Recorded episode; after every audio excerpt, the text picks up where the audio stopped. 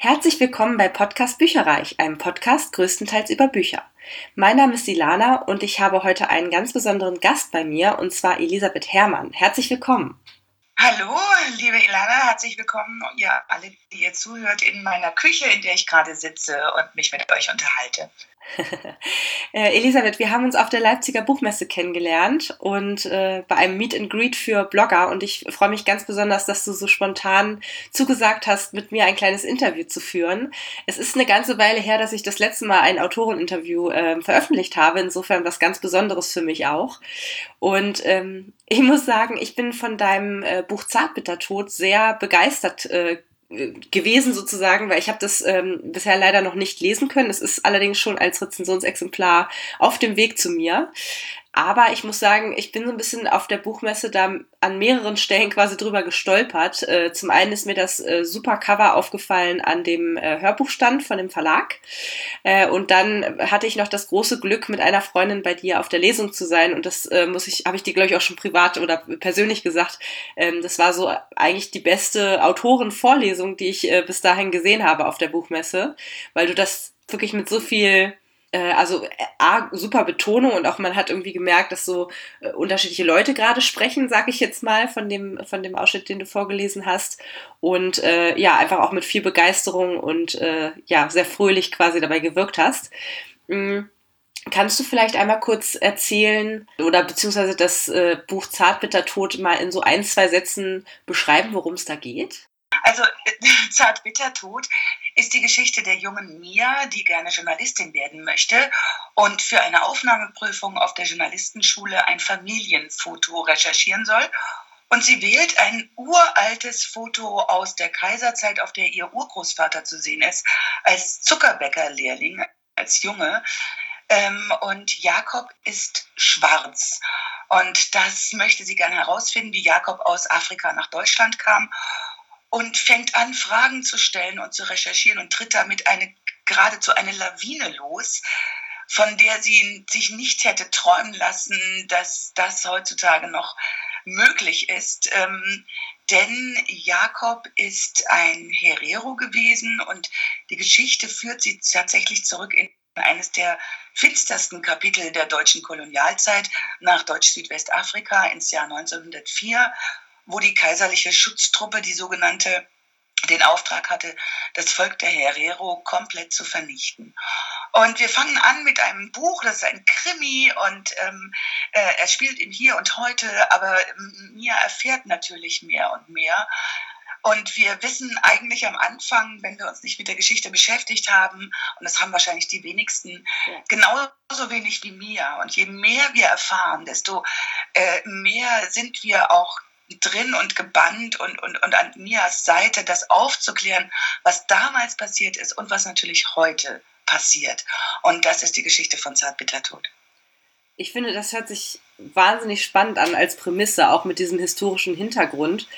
Wie kam es denn, dass das für dich so, also dass, also, dass du als äh, im Grunde ja weiße Autorin ein, ein Schicksal von einem schwarzen Einwanderer thematisiert hast. Also hast du da irgendwie einen persönlichen Bezug zu oder wie, wie bist du da drauf gekommen?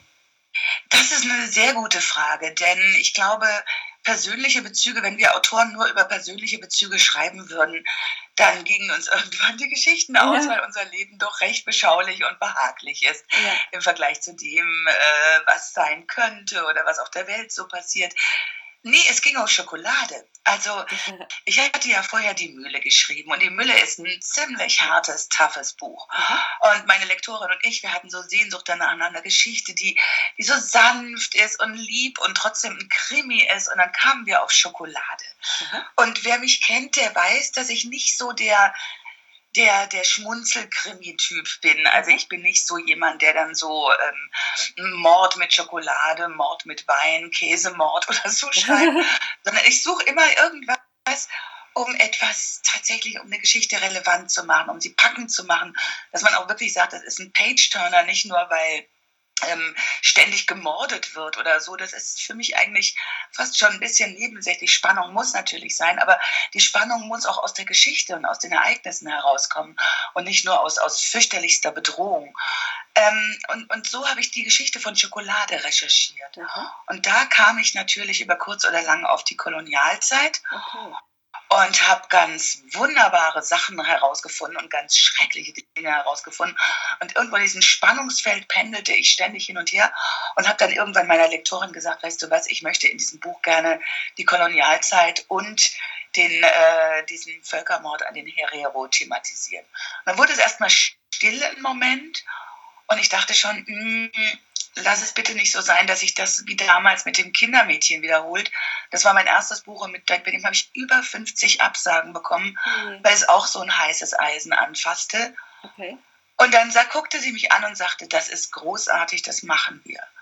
Und die Reaktion war überall die gleiche. Also äh, ein, ein Jugendbuch zu schreiben, ein Jugendkrimi, in dem tatsächlich ein, ein, ein, ein, ein, ein, eine fürchterliche Schuld thematisiert wird, an der wir die wir so alt sind wie jetzt und generell auch die Generation unserer Eltern nicht schuld sind, aber für die wir trotzdem eine gewisse Verantwortung tragen, mhm. indem wir sagen, damit gehen wir um, das wollen wir nicht, dass das vergessen wird, sondern wir wissen jetzt um die Zusammenhänge. Also das ist schon ein, ein, großes Anliegen für ein Jugendbuch und ähm, mir war es eben wichtig, dass die Leute, die das lesen, eben auch ihre Unterhaltung haben und trotzdem was mitnehmen. Also das war so ein bisschen der Werdegang. Spannend, ja.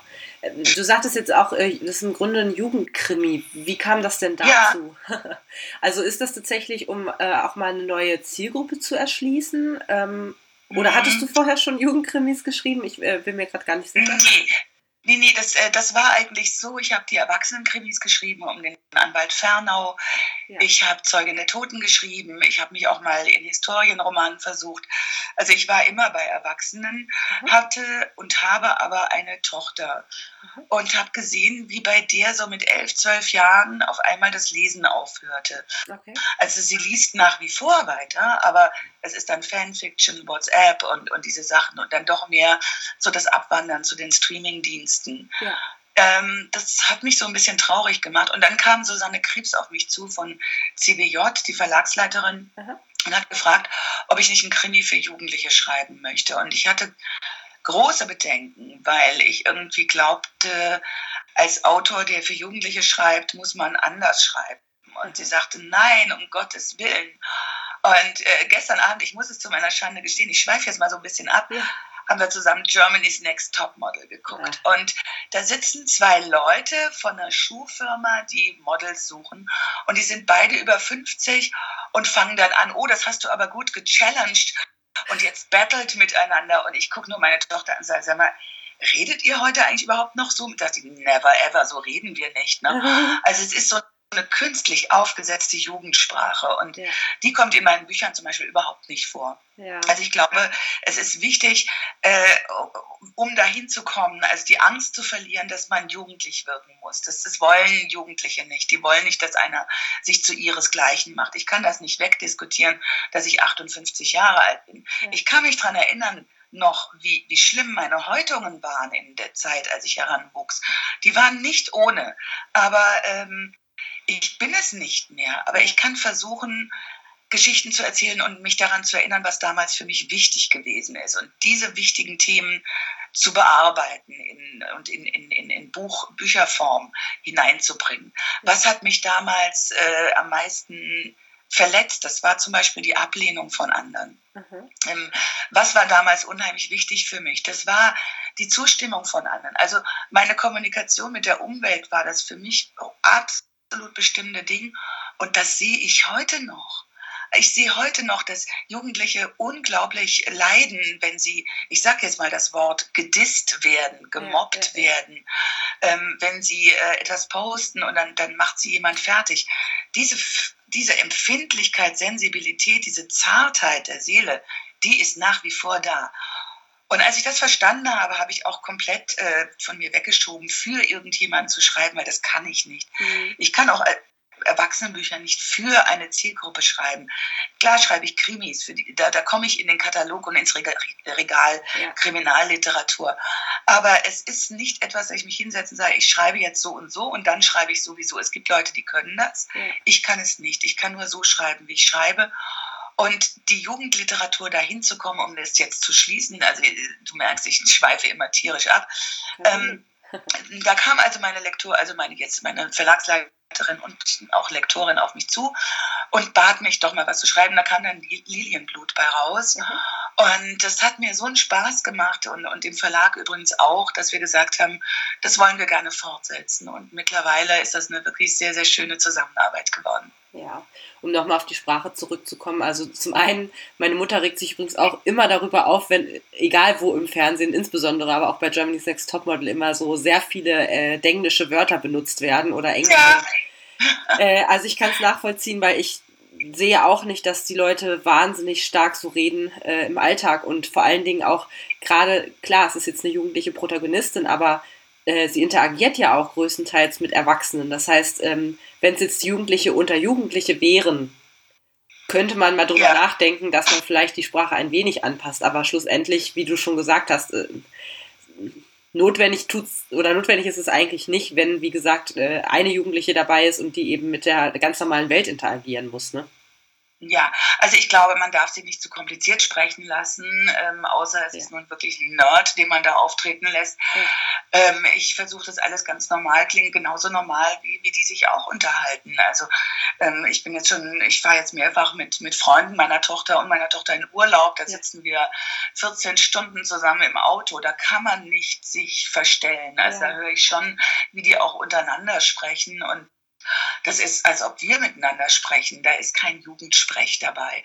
Also ich denke, man das ist unglaubwürdig, wenn man das dann so äh, unter, unterjubelt, solche Worte. Also von daher, also ich schreibe nicht unterschiedlich für Erwachsene oder für Jugendliche.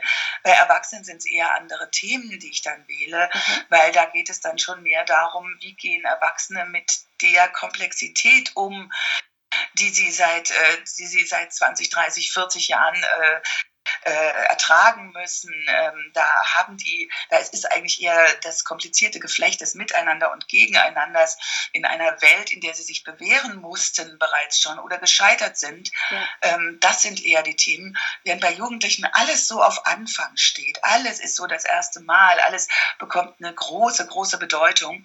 Und äh, deshalb ist es auch anders äh, von der Themenwahl hier. Ich habe das, dass sehr viele Erwachsene lesen meine Bücher mhm. ähm, und dann kriege ich auch manchmal manchmal mache ich das, wenn ich bei Amazon gucke, was wird denn da rezensiert und dann sagen die, ja, das hat mir jetzt zu lange gedauert, bis der Krimi in Frage mhm. oder ein Mann, die kam mir so naiv vor, so kann man sich doch nicht verhalten. Ja Leute, ähm, dann dürft ihr nicht als Erwachsene ein Buch lesen, das eigentlich für, für ab 14 ist. Ja, also genau. das ist einfach anders. Also wenn ich den ersten Harry Potter lese, der auch noch anders angelegt war als die restlichen Harry Potters, das kriegt man an Einzelheiten noch mit. Da frage ich mich auch, ja, also muss das denn so kindlich sein und alles? Ja, es ist ein Buch für Kinder. Meine Güte, da kann doch Frau Rowling nichts dafür, dass es jetzt irgendwie 50 60-Jährige lesen und vielleicht eine gewisse Naivität beklagen. Also ja. lasst mal die Kirche im Dorf. Ja, ja, ja, das äh, stimmt allerdings. Du hast vorhin auch schon die ähm, Schokolade angesprochen, dass das ein bisschen die treibende Kraft für das Thema dieses Buches war. Ja. Ähm, witzige Story, ich habe mir tatsächlich, glaube vorgestern äh, beim Einkaufen äh, Pralinen mitgebracht, weil ich gedacht habe, Mensch, bald kommt das Buch wahrscheinlich an und äh, ich finde, man muss das Stil echt mit Pralinen genießen. Oh mein Gott, ich, mache, ich, ich stürze die ganze Bundesrepublik in Übergewicht. Meine Güte. Alles ist auf Detox, alles auf äh, Teilzeitfasten, alles auf gesunde Ernährung, Gluten und laktosefrei. Und ich hau euch die Schokolade um die Ohren. Ich finde das herrlich. Das ist doch wunderbar. Man muss das auch ein bisschen genießen, das Leben. Es ist zu kurz. Ja, ich denke auch. Vor allen Dingen, äh, ein Pralinchen hat noch keinem geschadet. Never ever. äh, man sagt ja immer, es, das Gewicht und es schadet ja nicht das, was man zwischen Weihnachten und Neujahr zu sich nimmt, sondern das zwischen Neujahr und Weihnachten. Richtig. genau, deswegen äh, habe ich gedacht, das äh, muss einfach stilecht da mal zugehören. Ich fand auch in der Lesung, hattest du eine Stelle vorgelesen, die wirklich sehr ja, unheimlich und sehr gruselig war äh, eigentlich. Da ging es, äh, glaube ich, um einen äh, Herrn, der auf dem Dachboden nachgeguckt hat, weil er komische Geräusche dort gehört hat. Ähm, Wahnsinn. Also ich bin sehr, sehr gespannt auf das Buch. Vielleicht kannst du ja schon mal erzählen, welchem Charakter du da das meiste Herzblut eigentlich geschenkt hast. das meiste Herzblut habe ich natürlich Mia geschenkt. Das ist meine Hauptfigur, mhm. ähm, die in, aufgewachsen ist in Meißen. Äh, das liegt in Sachsen, eine wunder, wunderschöne Stadt. Und das Schöne ist, dass man als Buchautor ja auch immer die Locations selber aussuchen kann. Und ich, mir aufgefallen ist, dass der Osten Deutschlands eigentlich kaum eine Rolle spielt. Ich lebe in Berlin, ich habe dieses Brandenburg um mich herum. Ähm, ich bin wirklich schnell in der Oberlausitz oder im Oderbruch. Ähm, das heißt, solche Städte auch mal ein bisschen in den Fokus rücken und ihre Schönheit auch beschreiben. Das finde ich auch toll. Ähm, außerdem fand ich es gut, äh, direkt mitten nach Sachsen äh, das erste sächsische Mixed Couple zu setzen. Äh, das ist, äh, glaube ich, sehr wichtig für, ich weiß nicht, vielleicht äh, bilde ich mir das auch nur ein, aber gerade in der heutigen Diskussion, wo es dann immer heißt, ja, die Sachsen sind fremdenfeindlich, ähm, sie haben zu 20 Prozent AfD gewählt, ja, aber dann sage ich mal, 80 Prozent haben es nicht und die, für die müssen wir da sein. Also das ist einfach auch so, ein, wenn man sagt, mich fragt, hast du eine Message, dann ist das vielleicht so ein ganz, ganz kleines bisschen. Also bei Mia bin ich sehr, ich begleite sie ja dann nach Lüneburg, wo sie recherchiert in dieser großen Mega-Schokoladenfabrik Fabrik der Herders. Ähm, als zweites ist es natürlich ein bisschen der unbekannte Jakob, den wir auch nicht genauer kennenlernen, mhm. weil wir wissen zu wenig über ihn. Ähm, aber wir können seinen Leidensweg ein bisschen verfolgen und auch den Leidensweg seiner Eltern. Ähm, die 1898 in Swakopmund geheiratet haben. Corinthia, eine Schwarze, aber von Weißen missioniert. Ähm, und Karl Arnhold, ein, ein Bäcker, der dort, also völlig unpolitisch und überhaupt kein Krieger, der dann zwangsweise eingezogen wird zur Schutztruppe und dort fürchterlich leiden muss. Ähm, denn den Soldaten ging es dort auch nicht gut, die wurden auch richtig verheizt. Mhm. Und dann natürlich die, diese Dispute und, und, und die Angst, die er hatte, als er merkte, wie das dann in, in seinem Umfeld auf einmal dieser dieser unheimliche Rassismus aufblühte, der ähm, ja tatsächlich die Wurzeln für das gelegt hat, was 1933 geschah und dann bis 45 in diesem äh, europaweiten unfassbaren Holocaust geendet hat. Es, äh, da, da hing schon so ein bisschen mein Herzblut zu sehen, wo sind die Wurzeln, wo fing das an. Also dort in, in, in Afrika auf jeden Fall, aber Mia auch, die versucht für sich selbst, glaube ich, am meisten mal ein bisschen Licht in dieses wirkliche Dunkel zu bringen. Kannst du uns beschreiben, wie viel von, von äh, dem Jakob quasi ähm, historisch wahr war? Oder wie viel, also ist das wirklich eine ja. Person gewesen, der tatsächlich ja. auch eine Zuckerbäcker-Ausbildung genossen hat? Oder ist das jetzt äh, natürlich einer, der exemplarisch für alle steht? Es ist alles erfunden. Ich schreibe auch direkt auf der ersten Seite, alle Personen sind erfunden, ähm, Ähnlichkeiten sind rein zufällig. Ich habe mich an den Gegebenheiten orientiert, die es da gab. Ich habe da viel recherchiert, ähm, um zu sehen, äh, äh, wie war das Leben damals in, in den Kolonien, äh, was ist politisch geschehen, warum wurde auf einmal aus einem winzig kleinen, auf, äh, dass sie dort unten sich aufgelehnt haben gegen die Versklavung. Es gab tatsächlich insgesamt, man schätzt 200 tote Siedler, denen dann fast 50.000 tote Herero gegenüber lagen, muss man fast sagen. Ähm, das, ist, äh, das sind alles tatsächlich äh, reale Geschichten. Ich habe dann äh, mich an den, bei den Auszügen, da sind ja so alte Tagebuchauszüge dabei, hm, bei denen habe ich mich sehr an, den, an die Sprachmelodie und die Ausdrucksweise von Gustav Frenzen orientiert. Das ist tatsächlich ein sehr genauer Blick in die Schutztruppe Peter Moors Reise nach Südwesten, antiquarisches Buch, ähm, das 1906 rauskam und damals ein, ein Mega-Bestseller war. Äh, das ist ein, die Geschichte eines einfachen Soldaten, der dort runterkommt und sich natürlich auch die Frage stellt, wie kann das sein, dass die Missionare sagen, alle Menschen sind gleich und jetzt müssen wir diese Menschen umbringen, also weil sie sich ja, weil sie sich erhoben haben gegen den sogenannten weißen Herrenmenschen. Ähm, Frenzen war damals nationalkonservativ, ist dann später zu einem glühenden Nationalsozialisten und Faschisten geworden. Mhm. Und man erkennt sehr viel, also auch an den Termini. Es wurden Konzentrationslager errichtet. Es gab Rassenschande, sogenannte. Es gab Mischehen. Also alles war die Wurzel, war dort gelegt. Und das finde ich so, so, so wichtig auch zu sehen, also dass so aus diesem, wo die Anfänge tatsächlich lagen, denn äh, auch Faschismus blüht ja nicht von nichts auf, das kommt ja von irgendwoher.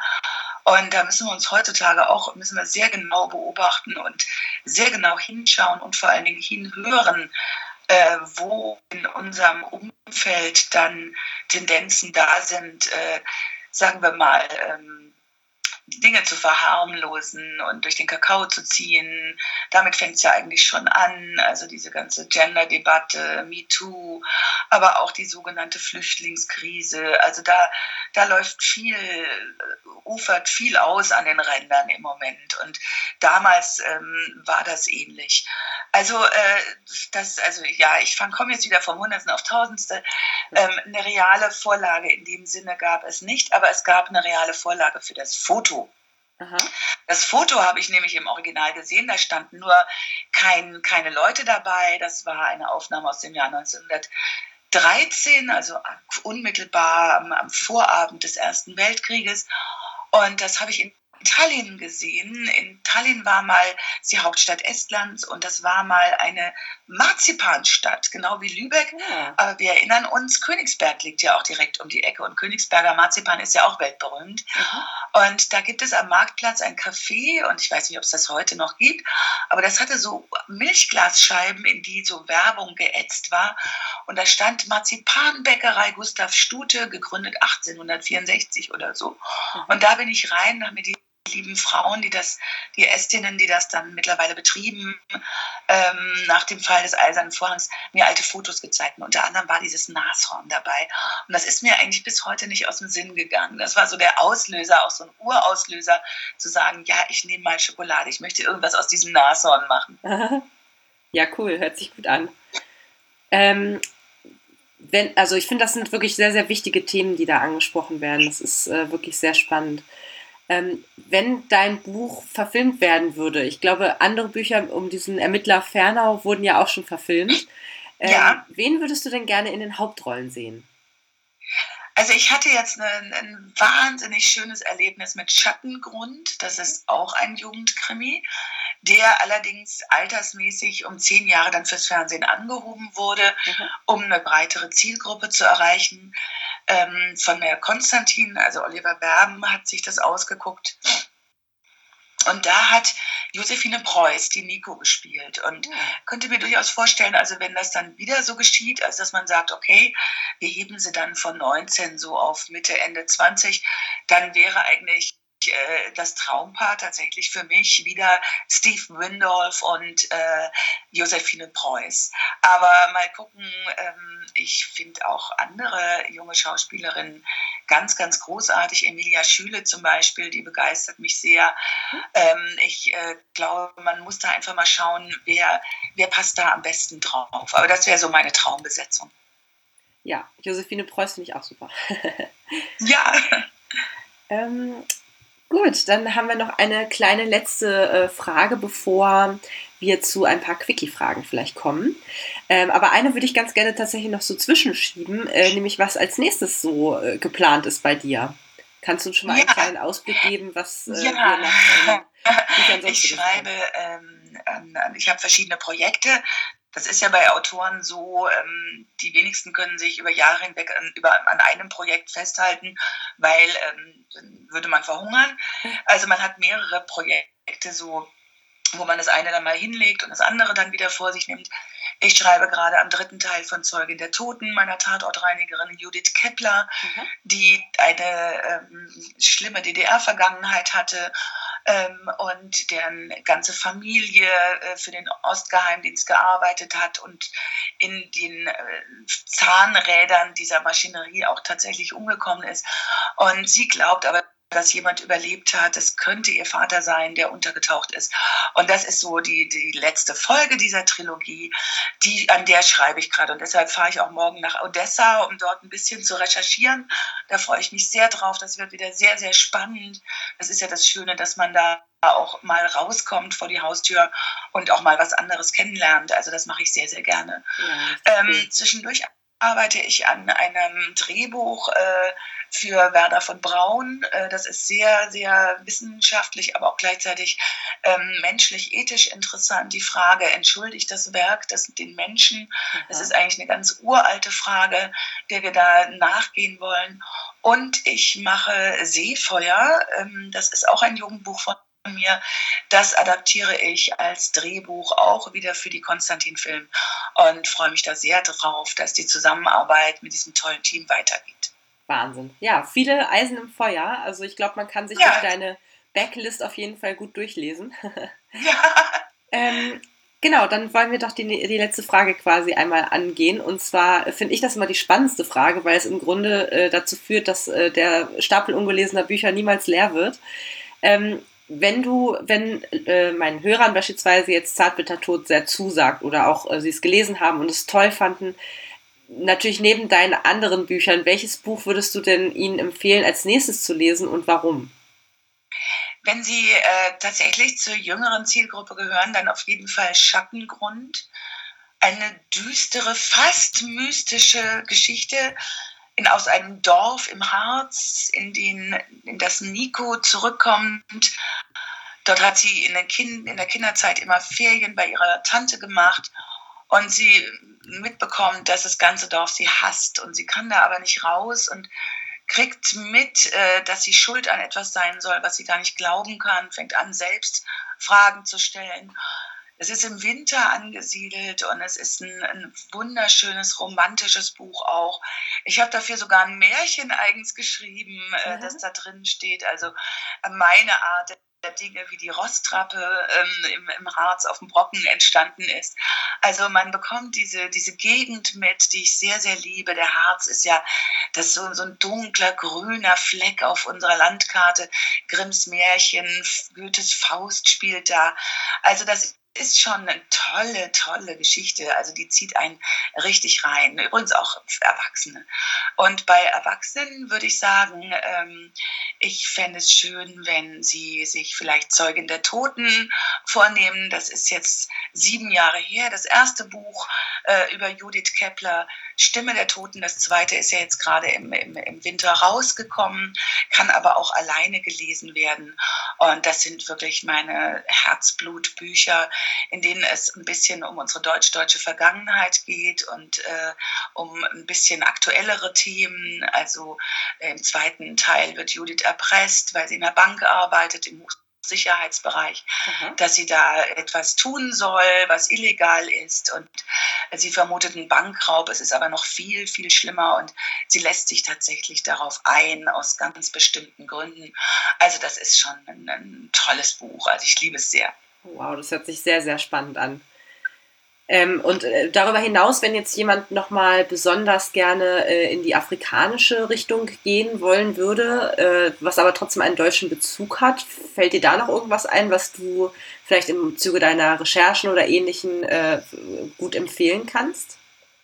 Das sind meistens ähm, wissenschaftliche Abhandlungen gewesen, die ich gelesen habe. Ich habe mich weniger auf Fiktion und Romane ähm, äh, fokussiert, aber was ich tatsächlich ähm, herausragend finde, weil es sehr, sehr einfühlsam und, und stimmig geschrieben ist, das ist Uwe Tim Morenga. Mhm. Ähm, das ist die Geschichte des äh, Herero-Häuptlings, der sich äh, versucht hat, auf abzulehnen und seine Getreuen um sich geschart hat ähm, und das sehr, sehr ähm, literarisch beschrieben auch. Also ähm, das Buch hat mich äh, eher von seiner hat mich aus zwei Dingen fasziniert, wegen seiner literarischen Qualität und auch wegen der vielen, vielen Einzelheiten, die ich noch nicht wusste und noch nicht kannte, die tatsächlich in der Kolonialzeit passiert sind. Also er hat sehr genau hingesehen, hingesehen auch auf die, auf die Grausamkeiten dort, die die Besatzer ausgeübt hatten, auch auf die Ungerechtigkeiten,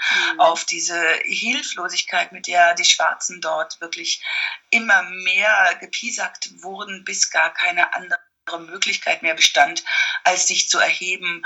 Und ähm, man weiß, wie der Aufstand ausgegangen ist, aber er ist wirklich ähm, sehr, sehr eindringlich und gut beschrieben. Das hört sich auch sehr schön an. Ja, vielen Dank für den Tipp. Dann äh, auch vielen Dank für das Interview. Ich denke, wir können noch mal ein paar Quickie-Fragen einschieben zum Schluss. Ja. Ähm, einfach mal aus dem Bauch heraus antworten. Roman oder Sachbuch? Roman. Hörbuch oder Buch? Buch. Was ist dein zuletzt gelesenes Buch? Till. Ah, okay. Mhm. Und dein Lieblingsleseort ist? Mein Bett. und hast du eine Lieblingslesejahreszeit und wenn ja, welche und warum? Das ist jetzt gerade diese, wo der Frühling noch nicht kommt, äh, der Winter sich noch nicht verabschiedet hat und man irgendwie ungeduldig die Zeit überbrücken muss und äh, den letzten Tee kocht, die letzten Plätzchen knabbert und sich sagt, ähm, sei froh drum, der Sommer wird lang und schön, du wirst so viel draußen sein und so viel erleben, du wirst es dann genießen, wieder zurückzufallen in deine Polster und bei Kerzenschein und leiser Musik Bücher zu lesen. Vielen, vielen Dank, Elisabeth Herrmann, für dieses tolle Interview. Sehr, sehr gerne. Hat viel Spaß gemacht. Danke für die tollen Fragen. Gerne, gerne. Informationen zu allen Büchern, über die ich heute gesprochen habe, findet ihr auf meiner Website www.bücherreich.net mit UE. Ihr könnt dort oder auf Facebook unter www.facebook.de slash podcastbuicherreich in einem Wort durch mit mir in Kontakt treten. Meine E-Mail-Adresse lautet buicherreich at gmail.com. Wenn ihr diesen Podcast über iTunes abonniert habt, würde ich mich riesig freuen, wenn ihr mir eine 5-Sterne-Bewertung hinterlasst. Dies ist ein privater Buch-Podcast, in dem ich nur meine eigene private Meinung wiedergebe. Wenn mir ein Buch oder Hörbuch kostenlos zur Verfügung gestellt wird, kennzeichne ich es entsprechend auf meiner Website.